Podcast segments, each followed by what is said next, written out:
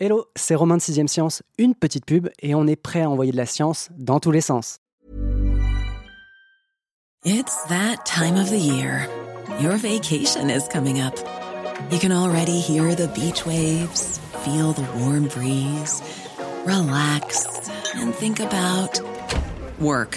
You really, really want it all to work out while you're away. Monday.com gives you and the team that peace of mind. When all work is on one platform and everyone's in sync, things just flow wherever you are. Tap the banner to go to Monday.com.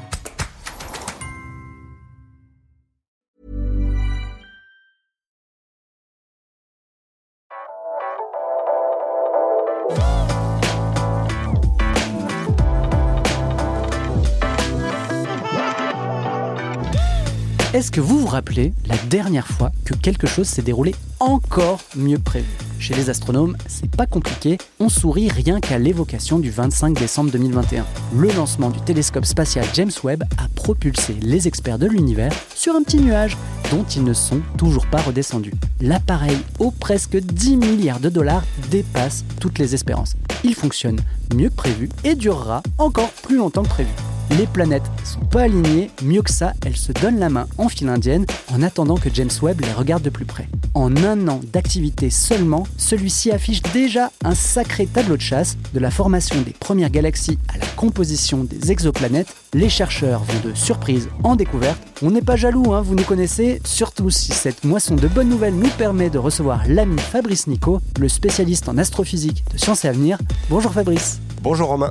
Avant de parler des découvertes présentes et des attentes pour la suite, il faut bien revenir sur le petit JWST, le James Webb Spatial Telescope. Est-ce que tu peux nous dire en quoi il est hors du commun? Oui, bah déjà, euh, il est situé à 1,5 million de kilomètres hein, de la Terre, euh, dans un point euh, d'équilibre, le point de Lagrange, où il est bien peinard, toujours aligné de la même façon, protégé du Soleil, mais pour se donner une petite idée, hein, Hubble, il était qu'à 400 km. Donc là, on est beaucoup plus loin, ce qui veut dire aussi qu'on ne pourra pas aller le réparer. De toute façon, il n'y a pas besoin de le réparer puisqu'il fonctionne très bien. Et notamment son miroir, qui est la pièce maîtresse d'un télescope, hein, puisque c'est lui qui collecte la lumière. Son miroir, donc, il fait 25 mètres carrés. Là encore, pour comparaison, Hubble, c'était 4 euh, mètres carrés tout est plus grand avec le James Webb et puis il a donc euh, quatre caméras, des spectrographes. Euh, voilà, il est particulièrement bien équipé aussi, là encore par rapport à son entre guillemets prédécesseur euh, Hubble. Donc c'est le télescope qui fait donc mieux, plus mieux même que tous les autres et en l'occurrence, il est sur un terrain que d'autres n'explorent pas, c'est celui du spectre infrarouge. Pourquoi ce choix? Oui, d'ailleurs, c'est pour ça que j'ai dit entre guillemets Hubble, parce que Hubble, lui, était plutôt sur le visible. Lui, il est sur l'infrarouge pour euh, deux raisons principales. D'abord, l'infrarouge, c'est la couleur un peu du passé de l'univers. Alors, c'est un tout petit peu technique, mais il faut imaginer comme l'univers est en expansion. La lumière visible d'un astre, elle subit une dilatation sur la, la distance, ce qui fait qu'elle se décale vers le rouge. En gros, plus on regarde loin dans l'univers, plus tout est décalé vers le rouge. Donc c'est un bon moyen de voir loin.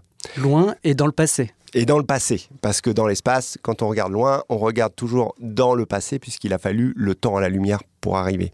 Et l'autre raison, c'est que euh, l'infrarouge, c'est la couleur de la chaleur, entre guillemets. D'ailleurs, euh, c'est pour ça qu'il y a des lunettes infrarouges qui permettent de détecter euh, des corps chauds, même la nuit.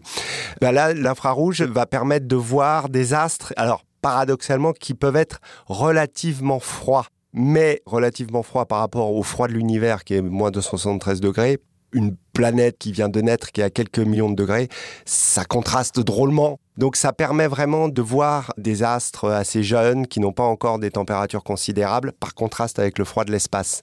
Et ça, on le voit très bien dans l'infrarouge. Les attentes étaient, je l'imagine, énormes hein, sur ce télescope, mais aussi les risques, hein, les risques qu'un grain de poussière vienne enrayer la machine lors du lancement, lors du déploiement, et ensuite lors de l'observation et de l'activation des différents appareils à ce stade, j'ai cru comprendre dans ton dossier que tout se passe bien, mais surtout tout se passe mieux que prévu. Comment c'est possible? Mais oui, alors ça se passe mieux que prévu. D'abord, un point, hein, c'est que le déploiement du télescope s'est très bien passé et le fameux miroir, c'est un véritable origami. Il y avait plein de petits moteurs qui ont dû s'actionner pour déplier et que aucun moteur n'est calé entre guillemets. C'était déjà merveilleux. Hein. Les instruments, ils sont testés sur Terre. Et surtout, on a des modèles. On se dit, bon voilà, avec tel instrument, on devrait voir telle source lumineuse de telle façon. Et il se trouve qu'il les voit encore mieux que ce qui était prévu. Donc encore mieux dans l'infrarouge et en plus dans tous les modes parce que l'infrarouge c'est une très grande euh, gamme de longueur d'onde en réalité. Il y a l'infrarouge proche, euh, lointain, etc. Et les instruments fonctionnent sur tous les modes mieux que prévu. Et effectivement, cette phrase m'a été dite par Daniel Rouen, qui est un astronome, membre de l'Académie des sciences, et qui est spécialiste des exoplanètes. Et c'est pour eux, particulièrement dans les exoplanètes, on y reviendra, c'est important parce que bah, là où avant il fallait, comme il dit, gratter des données pendant des jours et des jours euh, obtenues pour essayer de distinguer une planète, là, elle apparaît en une heure. On est à une heure, quand avant il fallait des jours et des jours. Voilà comment ça fonctionne encore mieux que prévu. On passe du cheval à la voiture. Oh, même à la fusée. Carrément. Une petite précision sur le terme d'exoplanète c'est pas des planètes habitables, c'est pas des planètes où il y a peut-être de la vie, c'est des planètes à l'extérieur du système solaire, c'est tout. Oui, oui, oui. Bien sûr, il faut préciser, hein, exoplanètes, elles sont même pas exotiques en fait, c'est simplement parce qu'elles sont hors du système solaire. Elles sont en rotation autour d'autres euh, étoiles que notre Soleil. Merci pour ce premier éclaircissement. En parlant d'éclaircissement, on va évoquer les âges sombres de l'univers. Hein. c'est la petite mm. enfance. C'est à l'époque où euh, il disait à peine areux areux. Mais ce que tu nous dis dans l'impressionnant dossier que tu livres dans Science et Avenir, c'est que cet univers, enfin le nôtre, hein, a été bien plus précoce qu'on ne le pense. Voilà, c'est une des grandes missions du James Webb, hein, c'est de remonter le plus loin possible dans l'enfance de l'univers pour voir quand se sont allumées les premières étoiles. Et donc, euh, en clair, quand est-ce que l'univers est sorti de cet âge sombre qui était ses débuts, hein, euh, quand il n'y avait pas de lumière, tout simplement. Et pour donner une petite idée, donc, euh, alors il y a une sorte de course à l'échalote là. On veut savoir alors quelle est la galaxie la plus lointaine. Avant le James Webb, le record était détenu par Hubble, qui avait trouvé une galaxie autour de 400 millions d'années après le Big Bang. Alors c'est toujours un peu perturbant, mais on calcule après le Big Bang. Et donc il y a eu le Big Bang qui était 13,8 milliards d'années. Et en fait, seulement 400 millions d'années après le Big Bang, il y avait déjà une galaxie. Donc on l'a vu, c'était le record. Euh, elle a GNZ11, elle a un nom et tout. Eh bien, ce record a été pulvérisé, mais pratiquement dès les premières images, quand je dis que ça marche mieux, dès les premières images du James Webb, les astrophysiciens disaient Oh là là là là là là, il y a des galaxies qui sont encore plus lointaines. Et maintenant, le nouveau record est autour de 300 millions d'années après le Big Bang. Donc, on a reculé dans le temps d'encore 100 millions d'années. Donc on se rapproche de plus en plus du Big Bang. Et ça, c'est pour une galaxie qui est confirmée. Donc on en est sûr. Mais il y a des candidates, c'est-à-dire on a des doutes, on va encore euh, affiner les mesures. Et actuellement, la candidate, euh, elle est à 224 millions d'années seulement après le Big Bang. Donc on aurait encore gagné 100 millions d'années. Et c'est-à-dire 200 millions d'années depuis Hubble. Donc c'est incroyable. D'abord, là encore, les performances du télescope et cette précocité, parce que c'est quelques pourcentages de l'âge de, mm. de l'univers, enfin 13,8 milliards d'années. Et là, on parle de 200 millions seulement. Donc euh, l'univers a commencé très jeune à fabriquer des étoiles. Et que nous dit le télescope sur ces, alors je vais mettre des gros guillemets audio, hein, j'ai appelé ça les super mamies de l'espace, puisque il a pu nous aider à en savoir un peu plus sur la forme, la composition, mais aussi sur des choses qu'elles abritaient potentiellement. Et tu parles de petits monstres. Ah oui, il y a plein de choses. D'abord, précocité toujours. Ces galaxies, pour certaines, elles sont déjà euh, formées, c'est-à-dire qu'elles ressemblent un peu, on a tous en tête cette image, par exemple, de la galaxie d'Andromède, une grande spirale comme ça, qui est d'ailleurs la forme aussi de la Voie lactée, sauf que nous on est dedans. une sorte de shuriken un peu. Euh. Voilà, très bien, c'est tout à fait. Eh bien, il se trouve que les chercheurs sont surpris de constater que des galaxies très précoces ont déjà des bras spiraux. Alors elles sont quand même assez petites. Bon, bah ça c'est conforme à l'image qu'on peut se faire de l'enfance. Elles font autour de 100 millions de masses solaires, hein, donc c'est beaucoup plus petit que la Voie lactée. Mais par contre, ce qui est étonnant, c'est qu'elles fabriquent autant d'étoiles chaque jour que la Voie lactée. Alors en fait, c'est pas un taux énorme, ça m'a surpris, ça doit être une à deux masses solaires par an. Par an, voilà, mm. hein, une à deux masses solaires par an elles sont 100 fois moins massives. Elles, produisent autant. Mais elles produisent autant. c'est la puberté. Voilà, c'est ça, c'est ça, elles ont les hormones. Et euh, précocité aussi sur les fameux petits monstres cachés. L'Italy Monsters, effectivement, que Stéphane euh, Charlot a évoqué, qui est un astronome. Ce sont des trous noirs très massifs. Ils sont pas dans les galaxies dont je viens de parler, qui sont à 200 millions. Ils sont dans des galaxies plutôt autour d'un milliard d'années après le Big Bang. Mais ça reste très jeune c'est même pas 10% de l'âge de l'univers. Ça reste très jeune et c'est des trous noirs qui peuvent faire euh, pareil, autour de 100 millions de masses solaires. Alors, comment une telle quantité de masse a pu s'agréger en si peu de temps à l'échelle de l'univers? C'est un mystère qui amène d'ores et déjà euh, les astrophysiciens à revoir leur modèle. Et justement, en parlant des modèles, est-ce que les attentes et les modélisations, hein, puisque euh, avant d'envoyer un appareil comme ça dans l'espace, on fait beaucoup de simulations, de modélisation, est-ce que la réalité colle avec la théorie? Clairement, pour les trous noirs dont je viens de parler, non. Euh, un des astrophysiciens, David Elbaz, m'a dit, euh, bah lui, euh, donc c'est un spécialiste des trous noirs, et il dit d'ores et déjà, on, doit revoir nos modèles parce qu'on n'arrive pas à expliquer la formation. Ils y arriveront parce qu'ils ont plusieurs hypothèses, mais disons que pour l'instant, l'hypothèse qui était privilégiée n'est sans doute pas la bonne. Donc ils sont prêts à changer. Les autres physiciens théoriciens aux aguets, ce sont les spécialistes de la formation des galaxies et là, alors, c'est partagé. Parce que certains euh, astrophysiciens disent Ah, euh, on voit des galaxies tellement lointaines, il faut revoir le modèle, c'est pas possible. J'ai interrogé deux théoriciens qui, eux, m'ont dit Attention, en gros, il y a 10 modèles de formation des galaxies. Il y en a peut-être 7 qui n'arrivent pas à rendre compte de ce qu'on observe, mais il y en a 3 qui arrivent. Donc on ne peut pas encore dire que c'est un Big Bang, entre guillemets, des modèles de galaxies, mais néanmoins, si, et ça ils sont tous d'accord, si les galaxies à 220 millions d'années-lumière seulement après le Big Bang sont vues et sont aussi matures, hmm. là, il faudra revoir considérablement la cosmologie. Est-ce que tu es en train de nous dire que ces galaxies qu'on étudie et qu'on a découvertes, qui sont du coup bien plus anciennes que celles qu'on avait identifiées avec Hubble, est-ce que ces galaxies-là font partie de la première génération de galaxies de l'univers? Alors, première génération de galaxies de l'univers, sans aucun doute. Mais par contre, elles ne contiennent pas la première génération d'étoiles. Alors elles ont un nom euh, un peu technique, c'est les, les étoiles de population 3 pourquoi trois Mais en réalité, il se trouve que c'est bien les premières étoiles qui se sont allumées dans l'univers. Ce sont elles, les toutes premières lumières de l'univers. Sauf que euh, c'était des étoiles gigantesques, composées essentiellement d'hydrogène, parce que bah, c'est tout ce qu'il y a à la sortie du Big Bang. Alors elles ont brûlé la chandelle par le debout, elles ont brillé d'une façon considérable, et probablement qu'elles ne vivaient pas très longtemps, quelques millions d'années. Hmm. Notre Soleil a 5 milliards d'années. Hein. Donc euh, elles ont vécu que quelques millions d'années. Donc euh, il faudrait vraiment voir très très loin pour les voir, mais les astronomes, en gros, ils ont son CV, ils savent à quoi elle ressemble, ils sauraient la reconnaître, et ils n'excluent pas, mais alors là, ça serait le Graal absolu, ils n'excluent pas de pouvoir les voir ou de voir la trace de leur explosion. Ok. Et ça, ça serait quand même extrêmement émouvant, parce que euh, bah, c'est les premières lumières de l'univers. Tu peux nous replacer un peu la date à peu près de l'apparition de ces premières lumières? Ah ben on ne sait pas. Ah oui, on ne sait pas. On ne sait pas. C'est une très bonne question qui vaut un prix Nobel parce que euh, voilà. C'est pour ça qu'on regarde toujours plus proche du Big Bang en disant mm. bordel, mais quand est-ce que quand est-ce que ça s'allume? Quand est-ce que ça s'allume? Mm. Et il n'est pas du tout exclu qu'on y arrive là. Enfin, c'est ce que dit euh, une astrophysicienne, là, Laurence Tress, euh, qui est à Marseille. Elle m'a dit non, on n'a pas vu les étoiles de population 3, mais ça sera peut-être votre article l'année prochaine. Donc voilà, on croise les doigts. T'as déjà réservé des pages dans le Science et Avenir de juin 2024 Ah bah je pense qu'on pourrait réserver même la couve là.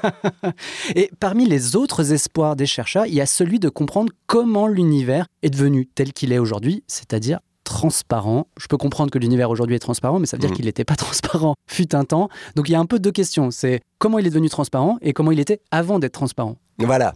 Eh bien, avant d'être transparent, c'est-à-dire précisément quand ces premières étoiles se sont allumées, il était rempli d'un brouillard parce qu'en réalité, euh, à l'issue du bon, il y a eu le Big Bang, donc une grosse chaleur, euh, plein de particules émises, et puis après ça s'est refroidi un peu. Et se sont formés des atomes d'hydrogène et d'hélium. Les atomes d'hydrogène et d'hélium, en réalité, ils laissent mal passer la lumière. Ça crée un, brouillard. Alors, de toute façon, c'est pas très grave, puisqu'au départ, c'est un brouillard dans le noir. Donc, c'est pas gênant. Mais à partir du moment où les étoiles se sont allumées, leur lumière, notamment les premières générations d'étoiles qui étaient très puissantes, elles émettaient plein d'UV. Et ça a arraché des petits électrons aux atomes d'hélium et d'hydrogène.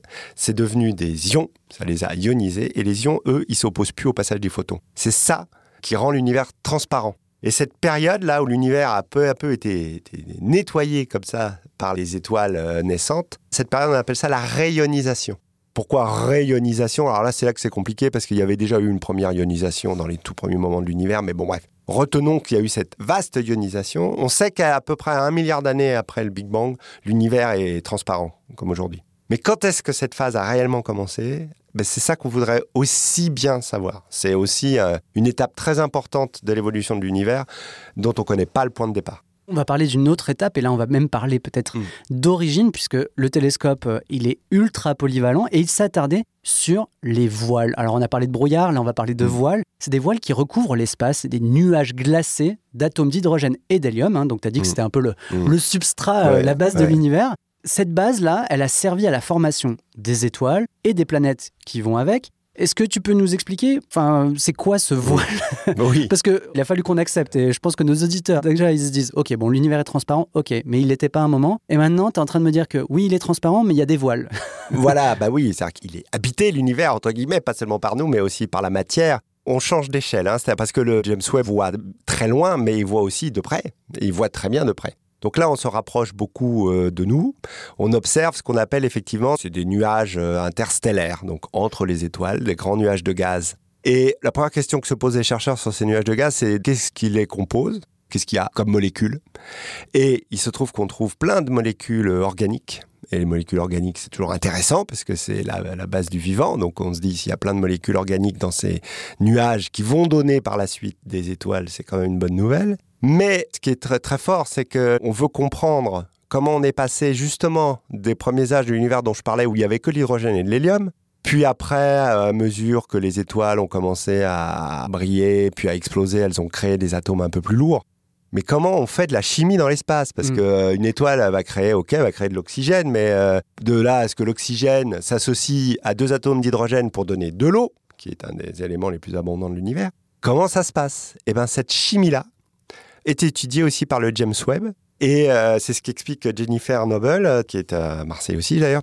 Elle explique que, et c'est ça qui est délirant, parce que le James Webb, il est capable de voir des galaxies entières, mais il est aussi capable de voir une pellicule de glace sur un grain de poussière Hmm. à des millions et des millions et des millions de kilomètres. Et ils s'aperçoivent, par exemple, dans ces nuages, il y a des petites poussières. Et ces petites poussières, bah, c'est ça qui va permettre aux atomes de se rencontrer. Ils peuvent se faire euh, leur date là. Ah salut. euh, C'est une je- table de bar, quoi. oui, c'est ça, c'est ça. Salut, je suis de l'hydrogène. Ah, bah moi, je suis de l'oxygène. Euh, Qu'est-ce que vous faites? Puis paf, hop, ça fait une molécule d'eau. Et alors, la molécule d'eau, c'est assez simple, mais ils essayent de voir jusqu'où, sur ces petits grains, on peut faire son petit atelier de petit chimiste. Et tiens, si je rajoute un peu d'azote, etc. Le James Webb est en train aussi de faire une recension de toutes les molécules que l'on trouve, notamment dans le nuage caméléon. Mais tout ça est dans notre galaxie, hein, pour situer, c'est pas des choses très lointaines. On fait l'inventaire et ensuite, l'étape suivante, ça sera de voir la formation, cette fois-ci, des étoiles et des planètes autour. Le mécanisme, c'est comment ça Mm. s'effondre, etc.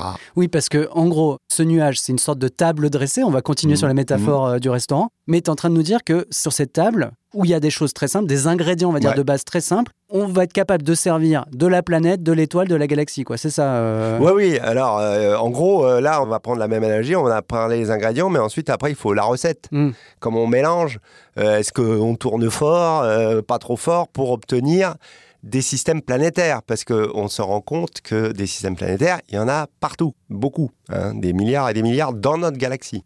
Il y a un ingrédient, et on va s'attarder sur Mm. celui-là, puisque c'est lui qui vient un peu chambouler euh, la tambouille hein, de l'univers, ce sont les étoiles massives. Alors, Mm. est-ce que ce sont les mêmes étoiles que celles que tu évoquais tout à l'heure, celles qui ont brillé et qui ont euh, consumé la chandelle par les deux bouts? Non, elles sont un cran en dessous, mais euh, disons qu'on pourrait mettre plusieurs fois notre Soleil dans une de ces étoiles massives. Donc, euh, vous imaginez, hein, vous regardez le Soleil, en ce moment, on le voit bien, tu multiplies par 4 la surface euh, du Soleil apparent et tu as l'idée d'une étoile massive. Et là, par contre, elles partagent la caractéristique des étoiles de population 3, c'est qu'elles émettent beaucoup de rayonnement UV. Et donc, elles agissent sur leur euh, environnement, alors soit sur euh, leur propre euh, nuage de gaz autour, là où vont se former les planètes, mais elles peuvent aussi agir sur les systèmes autour. Là encore, parce qu'elles sont tellement puissantes.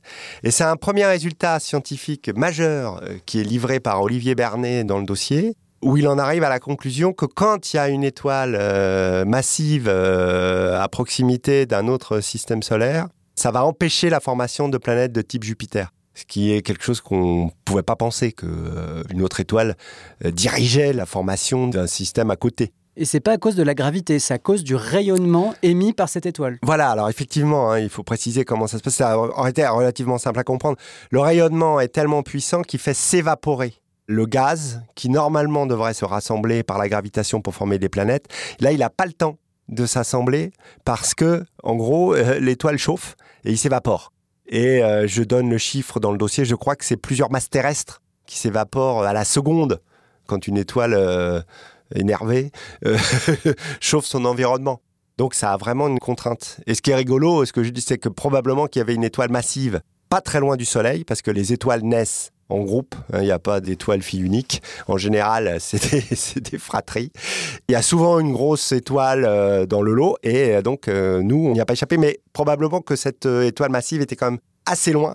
Ce qui fait qu'elle qu'on a une Jupiter, nous. on a une Jupiter. hmm. Il y a plein d'exoplanètes qui sont beaucoup plus grosses que Jupiter. Donc euh, Jupiter, nous, elle nous impressionne parce qu'elle est beaucoup plus grosse que nous, mais on pourrait avoir des étoiles bien plus massives dans notre système solaire. On va tourner la page de la pouponnière à étoiles et on va s'attarder, tu viens de le dire, sur le mot des planètes et notamment sur les bébés planètes. Au jeu Où est bébé Charlie hein, Vous connaissez tous le livre Où est Charlie? James Webb joue, alors lui il est dans sa catégorie, hein, c'est la Ligue des Champions. À ce stade, c'est le seul en mesure de repérer des exoplanètes, donc des planètes à l'extérieur de notre système solaire, dès la sortie du berceau, c'est-à-dire que dans ton dossier tu dis euh, sortie du four. Ouais, oui, oui, oui, oui. Cette expression m'a fait beaucoup rire. Elle a été employée par Elodie Choquet, qui est spécialiste comme ça de la formation des planètes et qui est absolument donc ravie par le James Webb, puisque c'est ce que je disais tout à l'heure. Ces planètes euh, sont encore chaudes. Donc euh, on les voit bien dans l'infrarouge. On peut les distinguer de leur étoile parce que la difficulté quand on observe des exoplanètes, c'est de la séparer de son étoile puisque c'est toujours l'image, c'est comme regarder un verre luisant euh, posé sur un phare. Hein, donc euh, il faut un sacré pouvoir de résolution pour la distinguer. Le James Webb, euh, là encore, fonctionne tellement bien qu'il fournit ce qu'on appelle des spectres très rapidement. C'est le rayonnement émis par les molécules. On ne voit pas les molécules directement, mais on voit leur rayonnement, soit le rayonnement qu'elles émettent, soit le rayonnement qu'elles absorbent. Par exemple, hein, s'il y a une petite conjonction où il y a l'étoile, la planète et nous, ça fait une sorte d'éclipse, et ben la lumière de l'étoile est captée par l'atmosphère et les astronomes peuvent dire oh bah, on voit que c'est telle et telle molécule Il y a qui une est captée. Voilà. Et là, pour la première fois, ils ont observé sur une planète qui est toute jeune, qui a 15 millions d'années. Là encore, hein, la Terre 4,5 milliards. Là, une planète de 15 millions d'années, donc elle sort vraiment du four. Ils ont pu observer une atmosphère turbulente avec des silicates qui sont Les dans les nuages. pardon, ah oui, pardon, c'est du sable, en fait. Voilà, Très bien. Tout simplement, du sable, qui est euh, emporté dans l'atmosphère de la planète. Et ce que me disait Elodie Choquet, c'est que c'est précisément la signature de la jeunesse de la planète. Elle est chaude. Et donc, euh, il y a plein d'énergie. L'atmosphère, ça être dantesque. Parce qu'il doit y avoir des, des courants ascendants terribles et qui projettent comme ça ce sable en altitude. Et le James Webb euh, voit ça et il est capable aussi de détecter les mouvements de l'atmosphère. Et qu'est-ce qu'on apprend en observant comme ça ces poupons euh, de l'espace, ces bébés planètes? Alors, toujours la même chose, on essaye de comprendre comment elles se sont formées. Notamment les très grosses exoplanètes, comme euh, celle dont je viens de parler, parce que finalement, elles sont tellement grosses qu'on pourrait même les voir comme des petites étoiles. Donc, euh, les astrophysiciens se demandent si elle s'est formée comme une étoile, puisque c'est presque une petite étoile, ou si elle s'est formée comme une planète. Quel schéma elle a pris? Donc pour ça, bah, il faut regarder la composition, l'atmosphère, comment, euh, et puis essayer toujours pareil d'en voir en formation. Et c'est en train d'avoir lieu, c'est-à-dire que le James Webb voit des, des planètes encore dans ce qu'on appelle le disque protoplanétaire. C'est tout simplement le, le disque de gaz et de poussière qui entoure l'étoile quand elle vient de naître. Et dedans, il y a des grumeaux, et ces grumeaux, ça va donner les planètes. Et on est capable de voir ça, de voir les grumeaux. Donc, Le euh, thermomix en action, quoi. Exactement, exactement. Pour répondre à la question comment elles se sont formées, bah, euh, bah, il suffit de regarder. Tu regardes par la fenêtre et tu, tu Voilà, vois. tu- par l'œil ton. Du coup, en regardant par la fenêtre, comme le veut l'expression Mhm. consacrée que je viens d'inventer, euh, est-ce que JWST, on va dire James Webb, hein, c'est aujourd'hui le mieux placé pour repérer des planètes qui abritent ou qui pourraient abriter la vie? Il est très bien placé, mais c'est pas son rôle euh, principal. Il y a d'autres instruments qui s'appellent TESS, qui sont lancés, y compris dans l'espace, pour voir les exoplanètes et uniquement les exoplanètes. Mais le James Webb, il a cette polyvalence qui lui permet de voir à la fois la planète, l'atmosphère, etc., qu'ont pas forcément tous les instruments. Et on va lui demander en général au James Webb d'aller voir des planètes qui ont été repérées par les autres instruments, qui eux sont vraiment spécifiques pour la chasse aux exoplanètes. Mhm. James Webb, il a plein d'autres choses à faire, donc il va pas T'as passer les son temps. rabatteurs et t'as le chasseur. Exactement. Parce que autant regarder une galaxie, entre guillemets, c'est facile parce qu'elle est tout le temps là. La galaxie, elle bouge pas. Voir une exoplanète, pour la voir, il faut par exemple attendre qu'elle passe devant son étoile, ça Mm. fait une petite éclipse. Ou alors qu'elle soit tellement loin de son étoile qu'on puisse la distinguer, mais il ne faut pas que ça soit justement au moment où elle passe. Enfin bref, c'est pour ça que les, les résultats sur les exoplanètes arrivent un peu plus tard que les résultats sur l'univers lointain, parce que euh, il faut que ces dames veuillent bien se prêter à l'observation. Mais là, dès qu'il y a des découvertes intéressantes par d'autres instruments d'exoplanètes, on dit prochaine étape, le James Webb, il va aller regarder. Et avec son acuité, lui, il va pouvoir observer notamment la composition des atmosphères. hein. C'est ça qui nous dira un jour si une planète est réellement habitable ou pas, voire habitée. Surprise. On la garde de côté pour 2024, le numéro de juin. Voilà, exactement. Et pour conclure, tu écris que le monde des astronomes vit un moment d'euphorie grâce à ce télescope. La bonne nouvelle, c'est que il pourrait durer encore, et je parle à la fois du moment Mm. et du télescope, Ouais. encore plus longtemps que prévu. Comment c'est possible? Oui, bah oui. Alors comment c'est possible, effectivement? Parce que comme je l'ai Sans dit, tirer sur la corde, hein, c'est ça. hein, oui, oui, non, non, oui, oui, qui fonctionnera très bien. Comme il à 1,5 million de kilomètres, il n'est pas question d'aller lui redonner euh, un peu d'énergie ou quoi que ce soit. hein. Il n'y aura pas de passage à la pompe pour lui. Il a du, carburant qui lui permet de s'orienter, etc. Et donc, euh, sa durée de vie dépend de la quantité de carburant.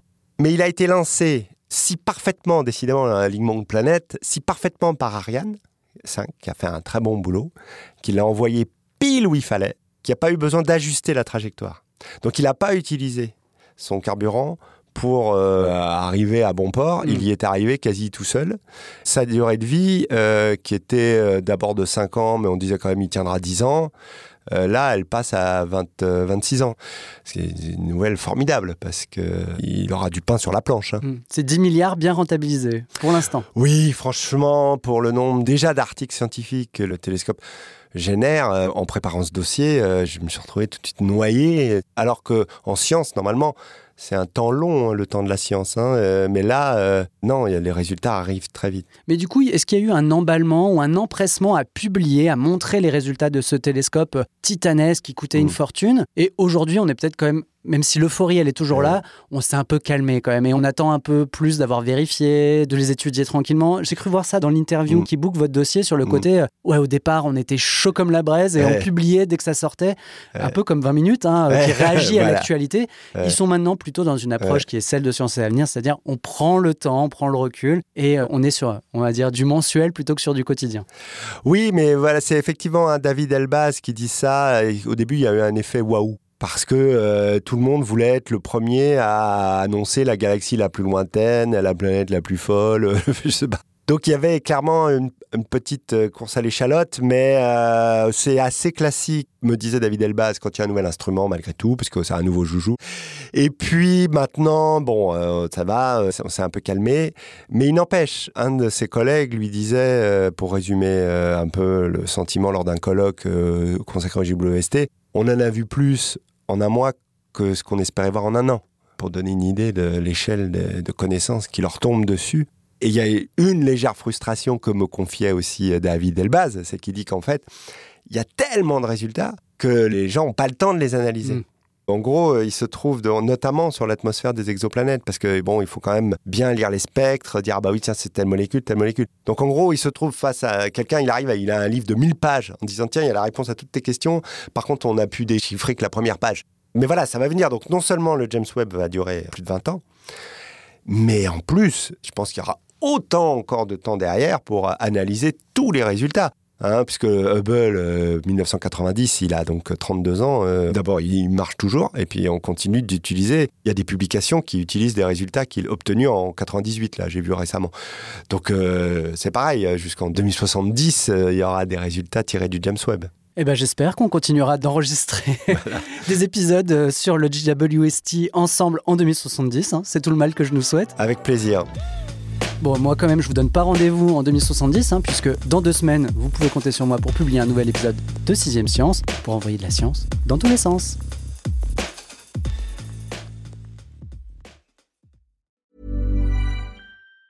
Planning for your next trip? Elevate your travel style with Quince. Quince has all the jet setting essentials you'll want for your next getaway, like European linen, premium luggage options, buttery soft Italian leather bags, and so much more. And it's all priced at 50 to 80% less than similar brands. Plus, Quince only works with factories that use safe and ethical manufacturing practices. Pack your bags with high-quality essentials you'll be wearing for vacations to come with Quince. Go to quince.com/trip for free shipping and 365-day returns. Sick of being upsold at gyms?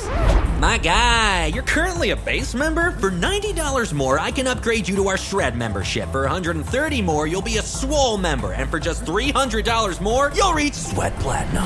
At Planet Fitness, you'll get energy without the upsell. Never pushy, always free fitness training and equipment for every workout. It's fitness that fits your budget. Join Planet Fitness for just $1 down and $10 a month. Cancel anytime. Deal ends Friday, May 10th. See Home Club for details. On ne va pas se quitter comme ça. Vous avez aimé cet épisode? Sportif, généraliste, sexo ou scientifique, varié mais toujours bien informé. Découvrez les autres podcasts de la rédaction 20 minutes sur votre application d'écoute préférée ou directement sur podcast au pluriel.20minutes.fr. Et merci de nous avoir écoutés.